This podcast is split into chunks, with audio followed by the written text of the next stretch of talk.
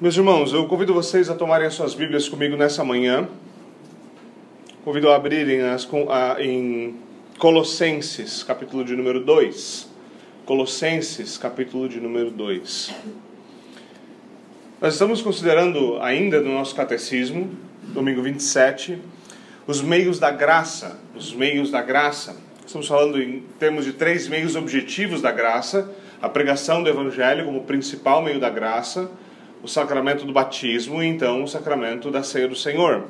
Nós estamos tratando ainda deste segundo, o sacramento do batismo. E na semana passada nós lidamos com ele, nós consideramos ele na semana passada principalmente como um sinal do pacto, como um sinal que Deus dá ao seu povo. O sacramento é um sinal então do pacto e um divisor de águas na vida do cristão. É assim que ele deve ser encarado ou tratado. Nós vimos então como nós devemos considerar o nosso batismo e como o fato de que nós somos batizados tem implicações práticas e profundas na nossa vida. Agora, hoje, o nosso catecismo trata de questões que, na época em que ele foi escrito, e lembre-se, eh, nós estamos tratando de um catecismo que foi escrito na época da Reforma Protestante. O catecismo de Heidelberg foi escrito com um tanto, uma boa parte de inimigos por vários lados. Dois principais eram, obviamente, a, a Igreja Católica Romana, que nós conhecemos hoje como Igreja Católica Romana, e por outro lado havia também a ala radical da Reforma Protestante, os chamados anabatistas.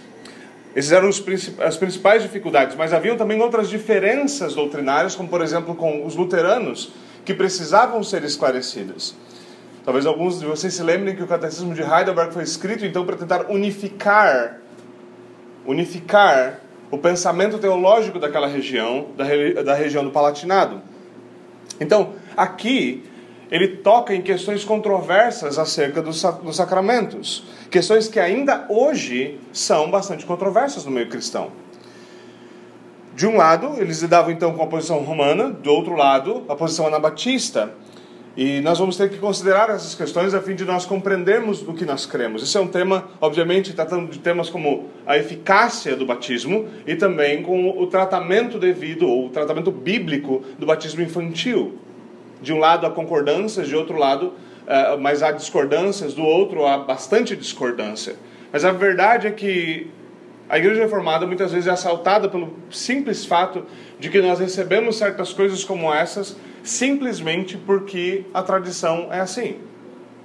Como nós já aprendemos, tradição não é algo ruim por si mesmo, mas pode ser algo extremamente nocivo.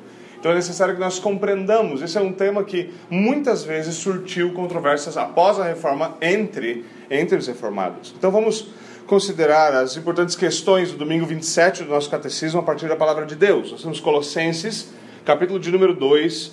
Nossos versículos são do 8 até o 15. Colossenses 2, do 8 até o versículo de número 15. Assim diz o Senhor: Tenham cuidado para que ninguém os escravize a filosofias vãs e enganosas que se fundamentam nas tradições humanas e nos princípios elementares deste mundo, e não em Cristo. Pois em Cristo habita corporalmente toda a plenitude e por estarem nele, que é o cabeça de todo poder e autoridade, vocês receberam a plenitude. Nele também vocês foram circuncidados, não com uma circuncisão feita por mãos humanas, mas com a circuncisão feita por Cristo, que é o despojar do corpo da carne. Isso aconteceu quando vocês foram sepultados com ele no batismo, e com ele foram ressuscitados mediante a fé no poder de Deus, que o ressuscitou entre os mortos. Quando vocês estavam mortos em pecados e na incircuncisão da sua carne, Deus os vivificou em Cristo. Ele nos perdoou todas as transgressões e cancelou a escrita de dívida que consistia em ordenanças e que nos era contrária. Ele a removeu, pregando-a na cruz, e tendo despojado os poderes e as autoridades, fez dele um, um espetáculo público, triunfando sobre eles na cruz. Amém. Vamos, vamos orar, meus irmãos. Senhor, nós pedimos que o Senhor, pelo teu Espírito, lance luz sobre a tua palavra e ilumine os nossos olhos. Ajuda-nos, Senhor, a compreender e receber com fé. Ajuda-nos, Senhor. Ensina-nos a ouvir o anúncio da tua palavra, mas mais do que isso, Senhor, a ouvir a tua voz pelo poder do Espírito, com ouvidos abertos e com o coração humilhado diante do Senhor. Nós te pedimos em nome de Jesus Cristo. Amém. Meus irmãos, fez as perguntas do nosso catecismo. Pergunta 72. Então, esse lavar exterior com água, por si mesmo, remove os pecados? Não. Pois somente o sangue de Jesus Cristo e o Espírito Santo nos purificam de todo pecado. Então, por que o Espírito Santo chama o batismo de lavar regenerador e de purificação de pecados? Deus fala assim por razões muito importantes. Ele nos quer ensinar que o sangue e o Espírito de Cristo removem os nossos pecados, assim como a água remove a sujeira do corpo. Porém, ainda mais importante, ele nos quer assegurar, por meio dessa garantia e sinal divinos, que somos tão, verdade tão verdadeira espiritualmente purificados dos nossos pecados, assim como somos fisicamente lavados com a água. As crianças pequenas também devem ser batizadas? Sim. Assim como os adultos, as crianças pertencem à aliança e à igreja de Deus. Através do sangue de Cristo, a redenção do pecado e o Espírito Santo, que opera a fé, são prometidos a elas da mesma forma que aos adultos. Portanto, por meio do batismo, como sinal da aliança, elas devem ser enxertadas na igreja de Cristo e distinguidas dos filhos dos incrédulos. Na velha aliança, isso era feito pela circuncisão, que na nova aliança foi substituída pela instituição do batismo. Bom, meus irmãos, as nossas perguntas começam lidando com a questão da, da eficácia batismal. Quão eficaz é o batismo? Essa é a nossa primeira questão. A nossa primeira pergunta vai lidar, então, como eu falei, com uma, com uma diferença teológica importante. E essa diferença se dá com o catolicismo romano com aquilo que era tido como ex opere operato. A ideia de que o batismo era por si, si mesmo, pelo fato de administrá-lo, ele seria eficaz, simplesmente por, pela sua própria administração. Ou seja, o lavar de água exterior por si mesmo, por si mesmo, removeria o pecado.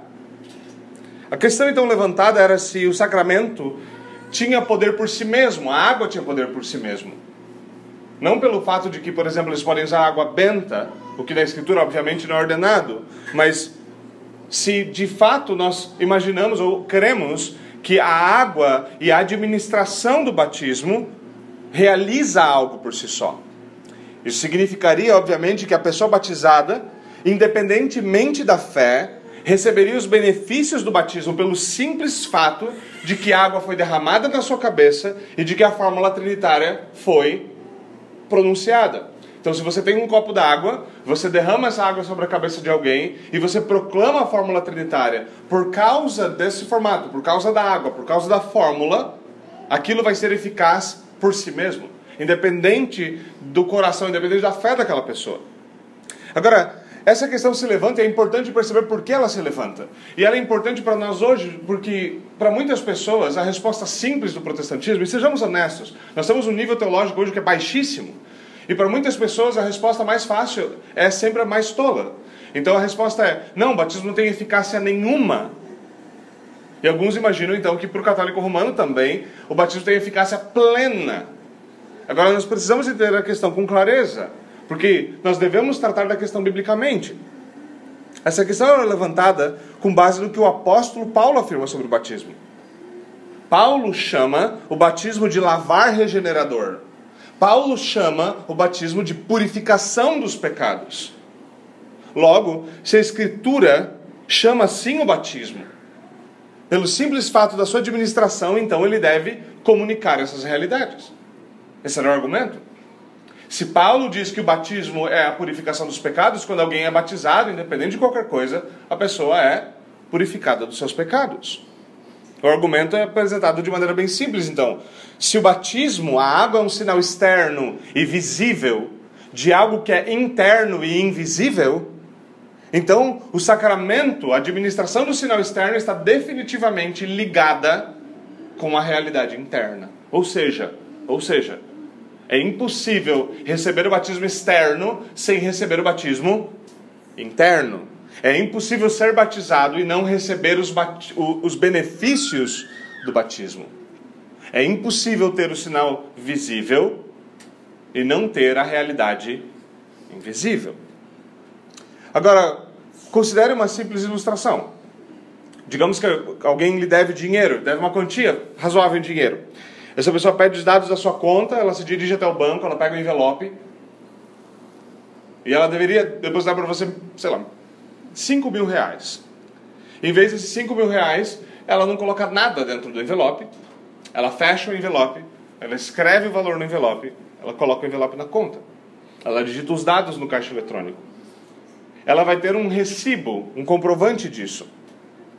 Ela vai ter um recibo de que ela depositou 5 mil reais para você. Você vai ter esse comprovante como um símbolo visível. Mas o benefício interno, ou seja, a realidade que você não vê, o dinheiro na conta, não vai estar lá. É possível, é possível que essa pessoa deposite isso, isso é possível, isso já aconteceu, infelizmente acontece até mesmo em meios cristãos, que essa pessoa vá lá e minta, ela receba e passe para você, entregue para você um sinal, um comprovante, um recibo, que seria o sinal de algo que você não pode ver. A pessoa não vai filmando ela mesma no banco e filma ela depositando dinheiro. Ela lhe passa o comprovante como um sinal, como um símbolo daquilo que lhe é entregue. Aquilo é a promessa de que a dívida foi paga. Mas no final das contas, se não há nada no envelope, a dívida não foi paga, embora você tenha o comprovante, o sinal visível. Você pode pensar no mesmo tipo de ilustração com um cheque. Todos nós sabemos, infelizmente, muitos de nós sabemos muito bem o que é um cheque sem fundo. Espero que, obviamente, por recebê-lo e não por passá-lo para frente. Agora, esse é um exemplo simples de como é possível você desfrutar, como é possível você ter o símbolo externo e não ter a realidade da coisa. É possível você ter uma aliança no seu dedo e não desfrutar realmente do que um casamento é, porque o símbolo por si só, por ser um símbolo, é sempre menor do que a realidade. Agora, isso quer dizer que é possível, então, diferente do que muitas vezes se argumenta, e se, argumentava, e se argumenta em especial pela posição uh, uh, romana, é possível distinguir a realidade interna e a realidade externa. É possível fazer tal coisa. E nosso texto nos ensina um pouquinho disso. Quando Paulo escreve, observe nosso texto, nos versículos 11 e 12. Quando ele escreve que nós somos circuncidados com uma circuncisão feita não por mãos humanas, ele está falando, obviamente, de uma realidade interna, certo? Circuncisão do coração é uma realidade interna. A circuncisão física era a, remoção do prepúcio do, do, do membro masculino. Agora, Paulo fala: Cristo circuncidou o coração de vocês. Isso é uma realidade interna. Ele diz: Isso aconteceu quando vocês foram batizados. Há uma realidade interna e há uma realidade externa. O sinal externo é um, a realidade interna é outro. E essa distinção é importante. A distinção entre aquilo que acontece no coração e aquilo que acontece quando a água é derramada sobre a cabeça. Ainda assim, quando Paulo chama o batismo de a purificação dos pecados, ele está usando aquilo que nós podemos chamar sem problema algum de linguagem sacramental. Ele está falando como se a realidade interna e externa estivessem unidas. E não há qualquer problema com isso. Não há qualquer problema com isso. Isso não quer dizer que elas não possam ser distintas, mas quer dizer que elas são consideradas dentro da mesma realidade. Assim como, por exemplo, quando você espera, quando você recebe um comprovante de pagamento, você assume naturalmente que o pagamento foi realizado. A Escritura fala da mesma forma. Ela assume que se a pessoa recebeu o batismo, ela recebeu aquilo que o batismo é: símbolo externo e realidade interna. Isso quer dizer que a, a eficácia do batismo, a eficácia do batismo não reside na água ou na fórmula trinitária. A eficácia do batismo não depende da água ou da fórmula trinitária. Veja, isso, isso não quer dizer que você possa batizar sem água. Isso não quer dizer que você pode batizar sem a fórmula trinitária. Quer dizer que essas coisas por si só, por si só, não são o todo. Não fazem tudo o que é necessário. Como nosso texto deixa claro, é necessário que Deus, pelo seu Espírito, aplique a realidade interna. É possível uma pessoa ser batizada e o seu coração não ser circuncidado. Assim como era possível, e muitas vezes aconteceu no Antigo Testamento, de pessoas serem circuncisas na carne e incircuncisas no coração. Lembre-se que esse é um dos grandes argumentos de Paulo no Novo Testamento. Olha, muitos de vocês são circuncisos apenas na carne, mas o coração de vocês ainda está coberto por um véu. Isso quer dizer que a menos que, a menos que haja verdadeira fé, a menos que haja verdadeira fé, os benefícios do sacramento não poderão ser desfrutados. Mas veja, eu estou falando os benefícios não poderão ser desfrutados. Aqui é um perigo, e o perigo é que muitas vezes, quando nós nos levantamos contra uma posição, nós exacerbamos. Então, nós nos levantamos e dizemos: não, nós não cremos como, como o catolicismo crê que o batismo por si só realiza a questão. Que ele é poderoso por si só, que ele é eficaz por si só. Então a gente vai para o outro lado e diz assim: ele não é eficaz. E essa é uma resposta, obviamente, errada. O batismo de fato, o sinal externo de fato realiza algo. O que nós dizemos é que ele não realiza tudo o que é para ser realizado. Ele não, o, o batismo externo por si só não é suficiente para te comunicar todos os benefícios, mas ele é suficiente para fazer algo. O que? O que o batismo faz? Veja, não é porque a nossa fé torna o batismo eficaz e porque o Espírito comunica esses benefícios a nós por meio da fé. Que então nós imaginamos que o batismo não tenha qualquer qualquer importância. Ah, receber o batismo sem fé, mas já que eu recebi sem fé, não tem importância nenhuma o fato de eu ser batizado. Tem importância, sim. Tem importância, sim. E isso é uma distinção importante, porque nós, quando nós atrelamos toda a eficácia do batismo apenas ao fato de eu ter fé, é muito fácil nós imaginarmos que a, enquanto o batismo não tem poder, é a nossa fé que tem poder. Mas mais uma vez, a nossa fé tem uma função instrumental. A fé é o meio pelo qual se desfrutam, se desfruta dos benefícios. Agora, de novo, isso não quer dizer que quando nós batizamos alguém, isso não tenha qualquer significado objetivo. Não é possível nós simplesmente pegarmos água e lançarmos sobre a cabeça de um infante, ou lançarmos sobre a cabeça de um adulto, imaginarmos que isso, se não for recebido com fé, não tem qualquer importância. Quando alguém é batizado, ele é recebido na igreja cristã. Quando alguém é batizado, ele está sendo distinto do mundo e separado como parte da igreja ainda que apenas externamente, ele está sim incluído na comunidade do pacto da graça. Isso quer dizer que pelo batismo ele foi separado do mundo e agora ele é parte da igreja de Cristo na terra. O batismo faz isso. E essa comunhão pactual traz necessariamente consigo responsabilidades. Uma pessoa batizada pode não desfrutar dos benefícios do batismo, mas ela, se foi batizada, ela terá de responder, porque ela é responsável pelo seu batismo. Ela é responsável pelo seu batismo. Quando nós temos alguém que foi batizado e ainda assim abandona a fé, nós não temos um mero pagão ou um ímpio na frente de nós. Como nós costumamos falar, um desviado. A Escritura nos diz que aquele que foi batizado, ele, ele de fato foi separado como parte da igreja. E quando ele abandona a fé, ele não está se desviando, ele está apostatando. É apostasia. Ele deu as costas ao Evangelho, tendo sido, eh, tendo sido unido visivelmente, externamente ao Cristo do Evangelho. E isso se deu como? Por virtude do seu batismo. Isso é algo muito sério. Principalmente aqueles em heranças batistas e que vêm de meios batistas, tratam o batismo muitas vezes dessa forma. Ah, ele foi batizado, mas aquilo lá não valeu nada. Não, nós temos que, nós temos que cobrá-los e o recibo da cobrança é o seu batismo. Sobre você foi declarado o nome de Cristo. Nós devemos ver a seriedade de tal coisa e não imaginar que isso é apenas paganismo ou impiedade. Veja os termos nos quais Pedro fala sobre esse tipo de coisa.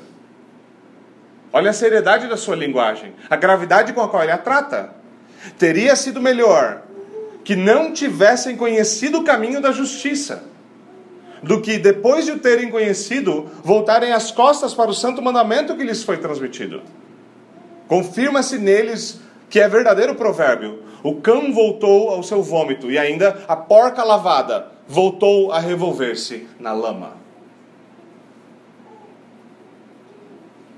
Pedro está falando daqueles que estavam no caminho da justiça, e é obviamente natural imaginar que essas pessoas foram recebidas por meio do batismo. Eles eram considerados pessoas justas. Isso deve nos fazer considerar a seriedade do sacramento do batismo, a seriedade do que é quando nós batizamos alguém, em especial quando nós batizamos uma criança. Isso deve nos levar a perguntar a nós mesmos quão sério nós tratamos o nosso próprio batismo. Lembre-se do mandamento: o Senhor não deixará impune aquele que tomar o seu nome em vão. No batismo é exatamente isso que acontece. No batismo nós nos tornamos, por virtude do batismo, nós nos tornamos o povo que se chama pelo seu nome. Por quê? Porque no nosso batismo é declarado que nós somos aqueles que pertencem, aquele que tem o nome de Pai, o nome de Filho e o nome de Espírito Santo. Sobre nós é declarado o Santíssimo Nome da Santíssima Trindade. O nome da Santíssima Trindade é anunciado a nós como, seu, como filho, como filhos de Deus. E há uma responsabilidade seríssima, então. Porque o Espírito chama o batismo de lavar regenerador e purificação dos pecados. Por que ele faz isso? Porque de fato essa é a realidade interna do batismo. É isso que ele comunica. É isso que ele faz. E nós devemos saber, então, fazer algumas distinções. Independente do fato de que é possível receber o batismo externo e ser tido como responsável pelas implicações do batismo, Deus ainda fala do batismo em termos de lavar regenerador, de purificação dos pecados. Ele o faz pois ele quer nos ensinar, como diz nosso catecismo, que pelo sangue e o espírito de Cristo os nossos pecados, todos eles são removidos. O símbolo é claro, assim como a água remove a sujeira, o Espírito Santo remove os nossos pecados. A linguagem sacramental fala então de forma a tratar o símbolo e o significado me da mesma forma, com a mesma coisa. Isso não é nenhum absurdo, isso é natural da linguagem. Isso é natural da linguagem. Chamar a realidade pelo símbolo é algo natural da linguagem. Lembre-se mais uma vez do comprovante de pagamento. Você tem o comprovante, você tem o símbolo do pagamento. O que é natural, o que deveria ser natural e não é por causa do pecado, é o que? Que o comprovante de pagamento comprove que houve um pagamento. Que comprove que há um pagamento. O fato de que existem picaretas não elimina o fato de que o, que o comprovante serve para comprovar algo. O fato de que existem pessoas, eh, pessoas que obviamente são, são ladrões, não quer dizer que comprovantes não tenham sua função. Da mesma forma, o fato de que existem apóstatas isso não quer dizer que o batismo não tenha uma realidade e uma objetividade imediata. Nós precisamos saber fazer distinções importantes. Agora, nós vamos lidar com mais uma coisa importante sobre o qual o nosso catecismo trata. Nós vamos tratar daquele que é talvez um dos pontos de maior diferença entre a maior parte dos evangélicos e os reformados. Houveram dias, os dias da Reforma Protestante em especial, no qual toda a igreja, com exceção de um pequeno grupo de radicais, rejeitava o batismo infantil. Essa foi assim, essa era a realidade da Reforma Protestante. Luteranos batizam crianças, reformados batizam crianças, romanos batizam crianças. é uma tradição contínua na igreja desde os seus primeiros dias. Mas os dias da Reforma começou um pequeno grupo começou essa ala, essa ala radical e ela era de fato radical na reforma. Os anabatistas rejeitavam isso. E obviamente o nosso catecismo lida com a questão. Mais uma vez os dias reformadores também houveram aqueles que se levantavam contra isso e isso não é algo que havia só, só naqueles dias. Hoje também existe isso. Só que hoje o quadro mudou um pouquinho. Entre os evangélicos, em especial, a maioria deles, entre os evangélicos, defendem aquilo que nós podemos chamar de credo batismo, ou seja, o batismo de confessantes. Enquanto reformados e luteranos continuam com sua posição chamada de pedobatismo, ou seja, o batismo de infantes, batismo de crianças. Nós defendemos que adultos professantes devem ser batizados, mas crianças também. Pais devem receber o batismo pela sua profissão e filhos devem, de fato, ser batizados junto com seus pais. Hoje, obviamente, em especial os batistas, são bastante vocais em sua posição contra o batismo infantil. E alguns de nós já ouviram vários tipos de comentários e argumentos peculiares sobre o batismo. Há um, deles, talvez seja um dos mais peculiares, na minha, na minha opinião, tanto, na verdade, completamente estapafúrdio, e foi um exemplo dado por um dos pregadores, talvez o pregador mais conhecido no mundo hoje. Ele diz que o batismo infantil é o bezerro de ouro da reforma. É uma afirmação, sinceramente, bastante estúpida. Mas o menor sentido. Agora, não adianta simplesmente nós dizermos, oh, essa é a tradição e as afirmações são estúpidas, é necessário que nós voltemos à Escritura. E ainda assim, muitas vezes é exigido algo bastante peculiar, como por exemplo é exigido um versículo bíblico, um versículo bíblico que diga explicitamente que isso deve acontecer, que o batismo deve ser aplicado. Esse tipo de biblicismo tosco é de fato um tiro no pé, porque várias coisas que acontecem na igreja várias coisas que são parte da fé cristã são derivados logicamente da Escritura, são obviamente concordantes com aquilo que a Escritura ensina no seu todo, com o raciocínio bíblico, e não por causa que um versículo diz isso explicitamente. Esse biblicismo de me dê um versículo prova, dos textos prova, não era esse não é o meio pelo qual os reformadores argumentavam. E muito curiosamente, muito curiosamente, muitas vezes em debates escolásticos entre reformados e católicos, isso era algo que os católicos pediam dos, dos, dos reformados. Não nesse tema, mas em outros temas. Isso é bastante curioso, como algumas coisas mudam de maneira bastante peculiar. Agora, devemos perceber que um argumento a partir do silêncio, ou seja, daquilo que a Bíblia não diz explicitamente, não prova nada e também não desprova nada. Então é necessário que nós consideremos como funcionam, como são, como nós entendemos as bases bíblicas para o batismo infantil. E, obviamente, por limitações de tempo, eu gostaria de trabalhar alguns argumentos. Na verdade, eu gostaria de trabalhar quatro argumentos e apenas quatro. São argumentos breves, mas devem dar conta do recado. Bom, primeiro, como nós vimos na semana passada, há uma equivalência, equivalência entre a circuncisão no Antigo Testamento e o batismo no Novo Testamento. Isso é muito importante. Há uma equivalência entre a circuncisão no Antigo Testamento e o batismo no Novo Testamento. O nosso texto usa dessa equivalência ao dizer que a circuncisão feita no coração acontece no batismo. É importante perceber isso. É importante perceber que aqueles que eram circuncidados, Paulo não exige o seu batismo no Novo Testamento. E daqueles que eram batizados, Paulo não exige a sua circuncisão. É importante perceber como essas duas coisas, por um tempo, até que o novo pacto se consumasse, o que nós podemos dizer cumpriu-se, ou, ou tivesse seu início formal, por exemplo, no ano de 70, quando Jerusalém caiu e o antigo pacto então foi de fato finalizado, que então, dali em diante, a circuncisão não era mais a prática da igreja, porque agora o batismo a havia substituído plenamente. É importante perceber isso. Enquanto o Antigo Testamento fala sobre circuncisão do coração também, o Novo Testamento fala da circuncisão do coração atrelada a outro sinal externo. Um sinal externo que o substitui o antigo. No Antigo Testamento, Deus ordena que os homens recebam o sinal da circuncisão na sua carne. E ele diz também que é necessário circuncidar o coração. No Novo Testamento, ele diz que a circuncisão do coração aconteceu no sinal externo do batismo. Há uma substituição importante entre circuncisão e batismo. O batismo é o sinal do novo pacto. É o sinal que substitui o antigo sinal da circuncisão no antigo pacto. Segundo ponto, segundo argumento, é que no Antigo Testamento, tanto a promessa do pacto quanto o sinal do pacto pertencia tanto aos pais quanto aos filhos. Pedro nos diz que as promessas do novo pacto também pertencem aos pais e aos filhos. Veja o que ele diz, isso no Novo Testamento, Atos 2. Arrependam-se cada um de vocês seja batizado em nome de Jesus Cristo, para o perdão dos seus pecados, e receberão o dom do Espírito Santo, pois a promessa é para vocês, para os seus filhos e para todos os que estão longe, para todos quanto o Senhor, o nosso Deus, chamar. Curiosamente, eu vi um pregador essa semana que disse que essa última parte qualifica toda, todo o argumento.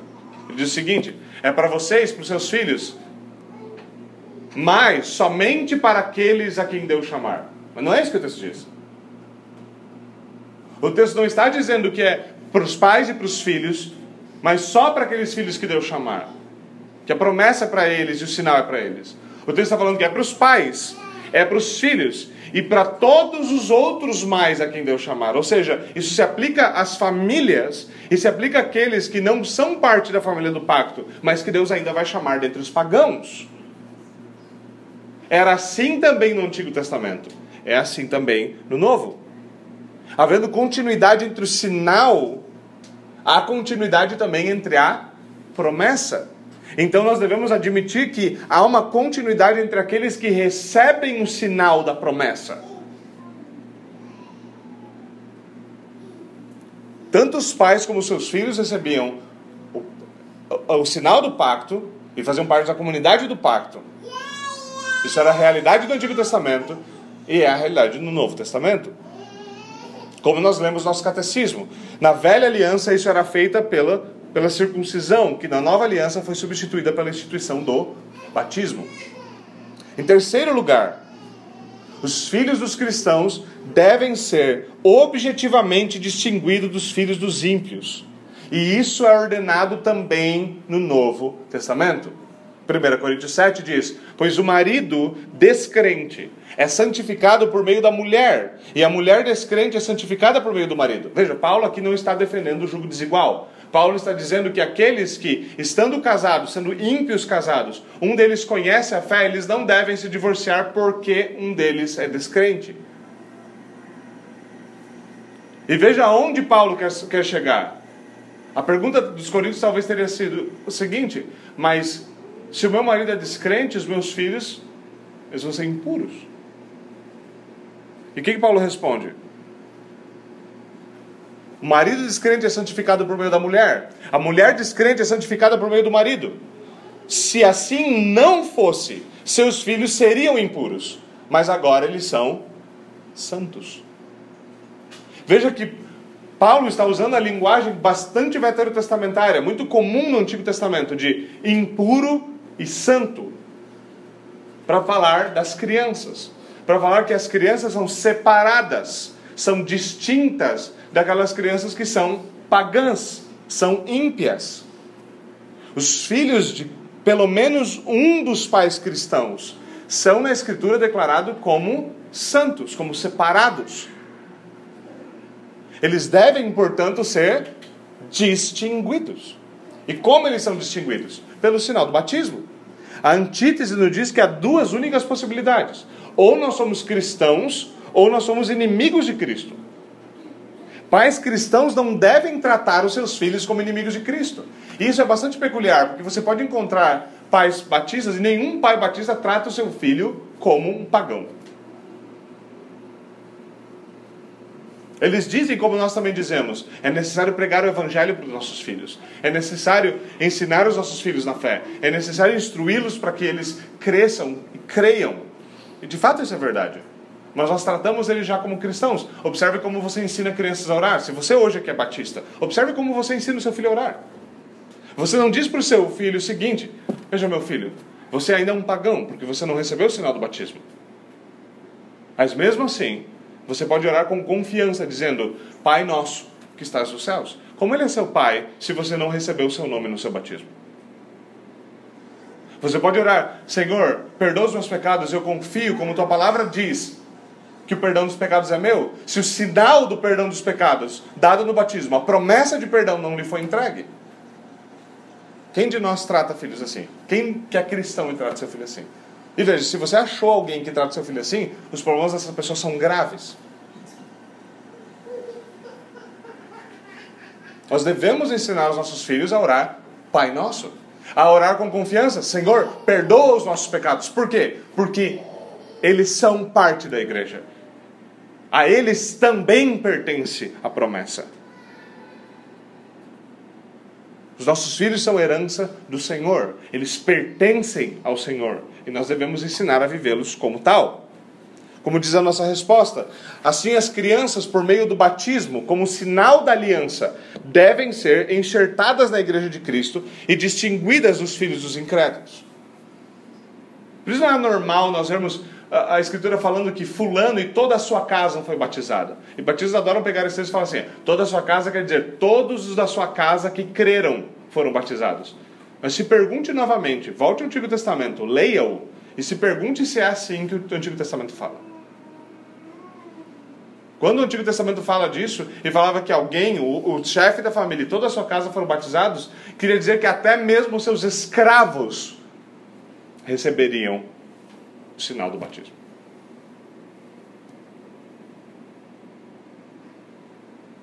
Então a Escritura, é importante ver aqui, a Escritura fala com as nossas crianças como se eles fossem cristãos. Por quê?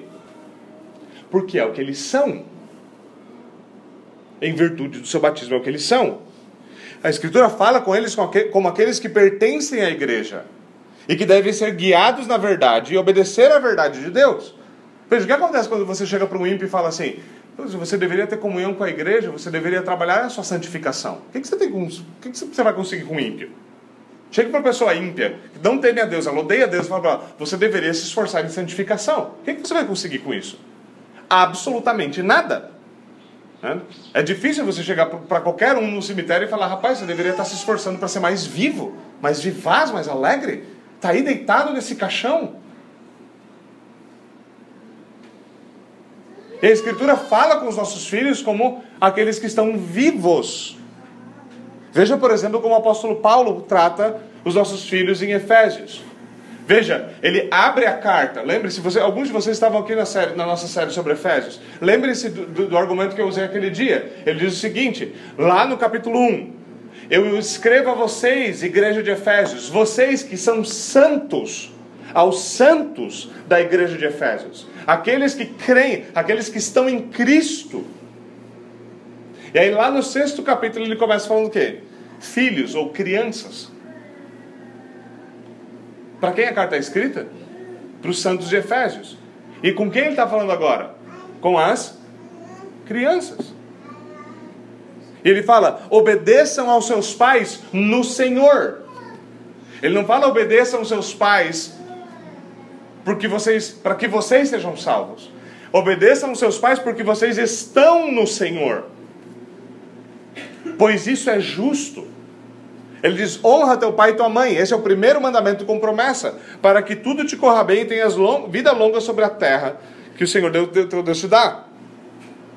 E ele instrui os pais a lidarem da mesma forma. Pai, não irritem seus filhos, antes, antes criem-nos segundo a instrução e o conselho do Senhor. Ou seja, Paulo fala com as nossas crianças como aqueles que estão no Senhor, como aqueles que pertencem, pertencem ao Senhor, como aqueles que devem ser educados no Senhor. Exatamente como no Antigo Testamento, aqueles que eram circuncidados deveriam ser. Assim como cristãos, eles devem ser educados na fé. Eles não estão fora da igreja, eles são parte da igreja. E como parte da igreja, eles devem ser incorporados pelo sinal do pacto. Em último lugar, nós reconhecemos que tudo aquilo que não foi revogado pelo Novo Testamento deve ser entendido como contínuo no Novo Testamento. Esse argumento hoje em dia tem sido negado por muitos uh, evangélicos, já não, não foi, mas muitas vezes é negado. Mas sempre há aqueles deslizes curiosos. Então você tem um dispensacionalista, certo? E, e, de alguma forma ele usa continuamente textos de Levíticos para se opor à homossexualidade. Você tem um tiro no pé bem grande aí. Ele diz que aquilo lá já passou. E como é que agora aquilo tem validade?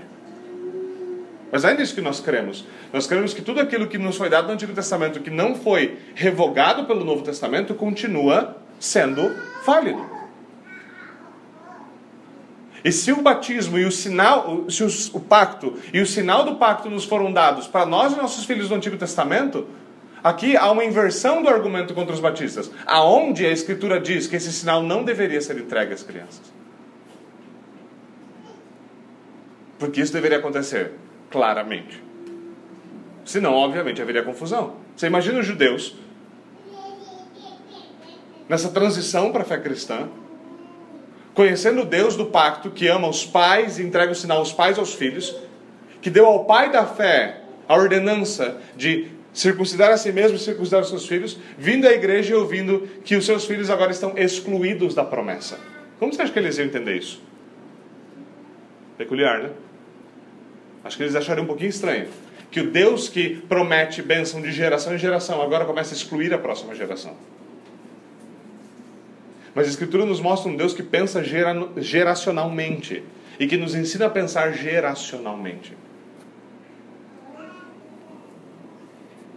No Antigo Testamento, Deus diz a Abraão o seguinte: Eu estabelecerei a minha aliança como aliança eterna entre mim e você e os seus futuros descendentes, para ser o seu Deus e ser o Deus dos seus descendentes após ti. A ordenança de que os filhos dos crentes deveriam ser marcados como sinal do pacto foi estabelecida na lei. Você volta a Levítico 12, por exemplo. Era o que deveria ser feito. E em nenhum lugar no Novo Testamento isso é dito, não deve ser assim. Em nenhum lugar. Então nós temos aqui quatro argumentos e obviamente nós poderíamos ir muito adiante com esses argumentos. Mas é importante nós entendermos que nós confessamos, como diz nosso catecismo aqui, que assim como os adultos, as crianças também pertencem à igreja de Deus. É nisso que nós cremos, é isso que nós confessamos. A eles também é prometido, da mesma forma que os adultos, a redenção do pecado e o Espírito Santo que opera a fé. Isso não deve nos ensinar um erro, e foi um erro grave que causou até problemas entre as igrejas reformadas, é defendido por alguns, chamado de regeneração presumida. Isso deve assumir, em virtude do batismo, que seu filho é salvo. Que ele é um eleito porque ele foi batizado. Isso é um erro. Esse é um erro que destoa completamente das confissões, de qualquer uma delas. Infelizmente, um erro defendido por alguns. Nós devemos saber distinguir o que é fato em virtude do batismo e o que é necessário porque ele foi batizado. O que é fato é que ele a ele foi dada a promessa. O que é fato é que ele é parte da igreja. O que é fato é que ele deve ser instruído como membro da igreja. O que é necessário é que ele viva como alguém que foi batizado. Que ele creia para que possa desfrutar de todos os benefícios do batismo. Isso é importante. Nós devemos apegar com fé à promessa de Deus, como nós ouvimos de Pedro. Uma promessa que é para nós e para os nossos filhos. Pais, e aqueles que desejam ser pais. Há promessas bíblicas para nós em relação a isso. Veja, por exemplo, que Deus fala a nós em Deuteronômio capítulo 30. Eu, o Senhor, teu Deus, circuncidarei o teu coração e o coração da tua descendência, para que vocês amem o Senhor, o teu Deus, com todo o coração, com toda a tua alma, e para que vocês vivam. Agora, mais uma vez, essa promessa que não é entregue, nós podemos simplesmente viver como nós queremos diante dela. É uma promessa que é dada no mesmo contexto de Deuteronômio, onde o Senhor ordena pais e seus filhos, instruam, instruam os seus filhos na disciplina e no conselho do Senhor. Quando eles se deitarem, quando eles se levantarem, quando eles saírem, quando eles entrarem. Vejam, meus irmãos, pais em especial, pais em especial, aqueles desejam ser pais em especial, Atentem a uma coisa muito simples. Na Escritura, isso, isso é algo muito triste, mas é verdadeiro. Isso é algo muito triste, mas verdadeiro. Na Escritura, várias vezes, homens que eram piedosos, homens que temiam a Deus, foram homens que fracassaram terrivelmente com seus filhos. Você tem o caso de homens impiedosos que fracassaram terrivelmente. Casos como Eli, um homem que não temeu o Senhor e não ensinou seus filhos a temerem o Senhor, mesmo sendo o sumo sacerdote. Mas você tem casos de homem como Samuel, que foi usado por Deus para repreender Eli, mas ele mesmo não ensinou adequadamente seus filhos. Você tem casos de homens como Davi, que, embora fosse um homem segundo o coração de Deus, falhou miseravelmente com seus filhos.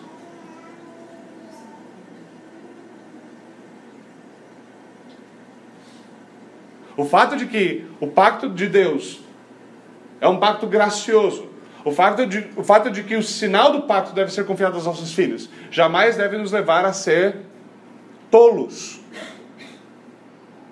De achar que, por si só, o batismo substitui as nossas responsabilidades pactuais. É impossível que façamos isso. Muitos agem como se as promessas do Antigo Testamento ficassem para trás. Elas não ficaram. Mas outros agem como se as responsabilidades tivessem sido abandonadas em virtude disso. De fato, o novo pacto é o tempo no qual as promessas lá de trás começam a vir à tona. E a ideia de excluir as crianças do pacto, de fato, é algo alheio às Escrituras. De fato, vocês devem trazer os seus filhos para serem batizados, para serem recebidos, mas vocês devem também ensinar os seus filhos. Devem ensiná-los na fé, ensiná-los a temer ao Senhor. Nós devemos fazer parte daquela longa lista, como nós vemos na Escritura. Deus trata das Escrituras não apenas com Adão, mas também com seus filhos. Ele não trata apenas com Noé, mas também com seus filhos. Ele não trata apenas com Abraão, mas ele trata também com seus filhos. Ele não trata apenas com os israelitas, mas também com os seus filhos. E da mesma forma o Senhor tratará conosco com pais e filhos. Uma das coisas, inclusive, lembrem-se disso, umas coisas que nós temos para os oficiais da igreja é a demanda de que eles tenham filhos que sejam crentes. Não é peculiar, o texto fala isso. Sejam crentes. Essa, essa é algo difícil. E obviamente eu não vou tratar da questão de se uma criança tem dificuldades, ela deveria ser, mas esse pai, desqualificaria o pai. Mas algo que fica notoriamente claro nas escrituras é: se você não domina bem o seu lar e você não tem os seus filhos bem guiados debaixo do Senhor, você está sim desqualificado para o ministério. Agora compare isso com o tipo de ditado que é popular dentro da igreja, do tipo, ah, isso ali é filho de pastor, então já sabe, né? O que isso nos diz? E outros que querem ensinar na igreja, que querem, ter, que querem ter posturas de mestre, deveriam levar a mesma coisa em consideração. Se você não cuida adequadamente da sua mulher e dos seus filhos, a sua boca deveria permanecer calada. Calada. É. Tire primeiro a trave que está no seu olho. Ao mesmo tempo, nós devemos aprender de novo a pensar em linhas de gerações a lembrar que o Senhor prometeu suscitar uma semente santa, a lembrar de olhar para as crianças dentro do culto, a olhar para as crianças e para as, para as mulheres grávidas e lembrar que ali está o futuro da igreja. Nós não vamos estar aqui para sempre. Algo muito belo que nós vimos, que nós já tivemos a oportunidade de ver, é como na Europa, por exemplo, os protestantes também, no, nos tempos antigos, construíam catedrais que muitas vezes o pai começou a construir, o seu filho ajudou na construção, o seu neto também, mas quem curtiu a construção, quem curtiu a beleza, foi o bisneto. Quatro gerações trabalhando para que uma catedral fosse conhecida. Nós não fazemos mais isso. Nós construímos igrejas ridículas que parecem mais shopping centers, que estão destruídas em uma geração, porque nós não olhamos para o futuro. Nós olhamos para o que o Senhor vai fazer. Nós nos vemos como os mais importantes homens já pisando a terra. Mas Deus não olha com os mesmos olhos. Nós devemos pensar em honrar as gerações passadas e devemos pensar em preparar as gerações futuras. Nós devemos lembrar que pedobatismo não é simplesmente sair jogando água em crianças bonitinhas para que todo mundo tire foto na hora do culto. ele nos traz séria responsabilidade. Ele nos ensina a amar ao Senhor e ensinar os nossos filhos a amarem o Senhor mais do que nós amamos. A lutar para que eles possam viver melhores dias e servir ao Senhor melhor do que nós servimos. Tudo isso está incluso. O chamado do batismo é um chamado a uma igreja que se envolve na criação dos filhos, de pais comprometidos com o amor de Deus no seu lar como Josué foi, dizendo: Eu e minha casa. Não sei quanto a vocês, mas eu e a minha casa. Nos nossos dias de individualismo, essa frase não faria sentido, né? Você ouve facilmente homens dizendo: Olha, eu sou salvo, minha mulher sei lá o que vai dar dela. Mas nós devemos nos tornar homens fortes e corajosos, como Josué foi dizer: Eu e a minha casa serviremos ao Senhor. Isso é pé do batismo. É dizer, eu ensinarei meus filhos a amar ao Senhor, a temer ao Senhor. Isso é pé do batismo. É por isso que nós batizamos crianças, porque nós amamos a Deus, porque nós obedecemos a Deus e a Sua palavra, e porque nós queremos ver o que o Senhor vai fazer no mundo, em virtude simplesmente de famílias que temeram a Ele e cresceram, ensinaram seus filhos a temerem a Deus. Foi assim que a igreja chegou até aqui. E se ela vai de algum lugar hoje para o futuro, é assim que ela vai para frente mais uma vez. Vamos até o Senhor em oração.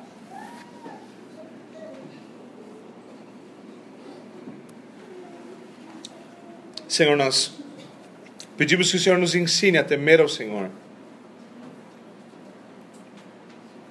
Senhor nos ensine a olhar para as verdades do teu pacto, para o sinal do pacto, e a confiar nas suas promessas. A lembrar, Senhor, que a nossa responsabilidade é grande diante do status que nos é dado no nosso batismo. De que a nossa responsabilidade é grande diante dos votos no batismo dos nossos filhos e das crianças da igreja. Senhor, nós oramos para que a tua promessa se cumpra em nós. Circuncida o nosso coração. Circuncida o coração das nossas crianças. Para que nós amemos ao Senhor. Em nome de Jesus Cristo. Amém.